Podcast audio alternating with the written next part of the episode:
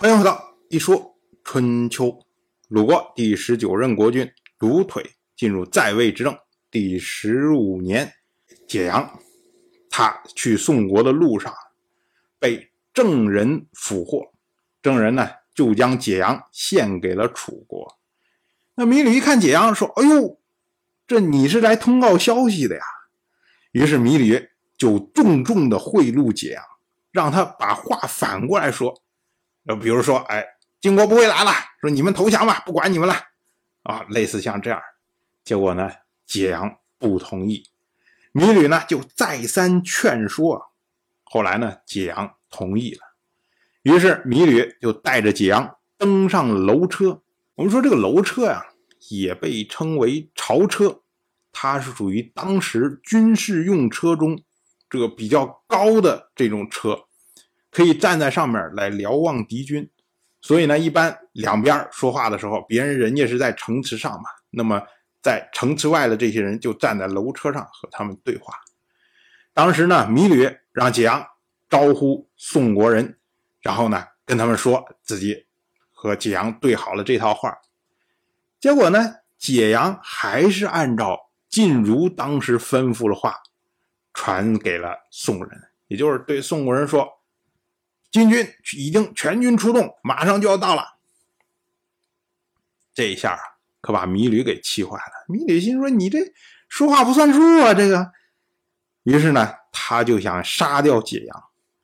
在动手之前呢，还派人去跟解阳说，要谴责解阳。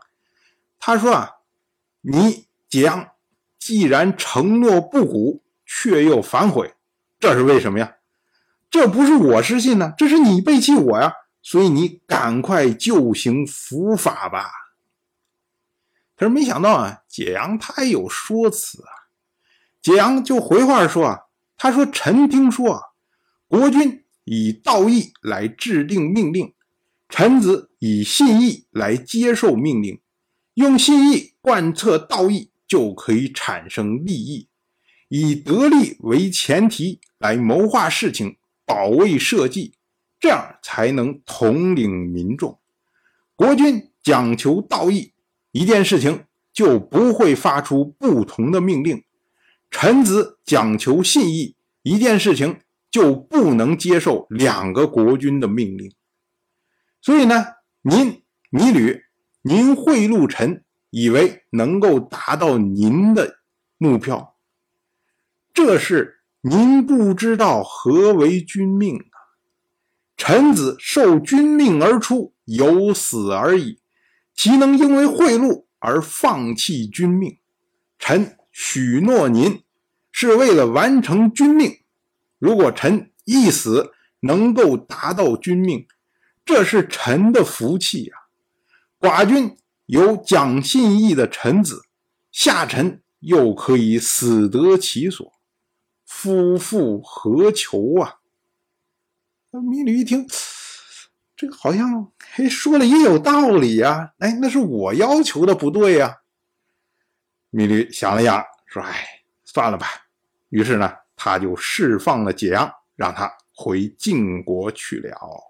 到了本年的五月，楚军在包围宋国九个月之后啊，粮草将尽，所以呢，打算。要撤军了。这个时候啊，楚国大夫申州的儿子申西在米吕的马前棘手。他说啊：“我父亲知道要死，但还不敢放弃亡命。如今大王您要放弃当初的承诺了吗？”这一句话一下把米吕给说住了，因为当时米吕派申州前去试探宋国。申州说过的，我去了必然会死啊。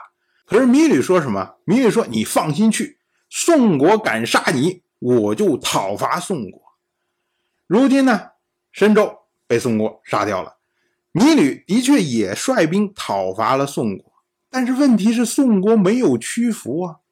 那这算什么呀？这承诺完成一半，那跟没完成一样啊。所以申西拿这件事情来说米吕，米吕还真是没有什么话好回答的。这个时候啊，米吕的车御是楚国的大夫申叔时，申叔时一看，哎呦，这两边顶上了，这谁也没招了。于是呢，他就提了个解决的方案。他说啊，不如说我们建筑房市，让农民回来耕作。宋国看到这种情况，必然会屈服。申叔时出的这一招啊，就是我显示我要在这里长期驻扎。那宋国那边呢，之所以能一直顶着。楚国一方面呢是觉得哎可能会有晋国的援助，另外一方面呢是觉得你楚国是千里之外来攻击我呀，所以我只要顶住你，把你的粮食耗尽了，把你资源耗尽了，把你士气耗尽了，你迟早要撤退的。可是呢，如果楚国在这边又是建房子又是种地，那这宋国就受不了了。宋国说啊，你包围了我九个月，你觉得不爽？你现在要包围我九年吗？所以这种情况下，有可能宋国就会屈服。那么芈吕一听，也没有其他的办法，于是呢，他就接受了申叔时的建议。当然，我就这么一说，您就那么一听，感谢您的耐心陪伴。如果您对《一说春秋》这个节目感兴趣的话，请在微信中搜索公众号“一说春秋”，关注我，您不仅能得到《一说春秋》文字版的推送，还可以直接和我互动交流。我在那里等待您的真知灼见。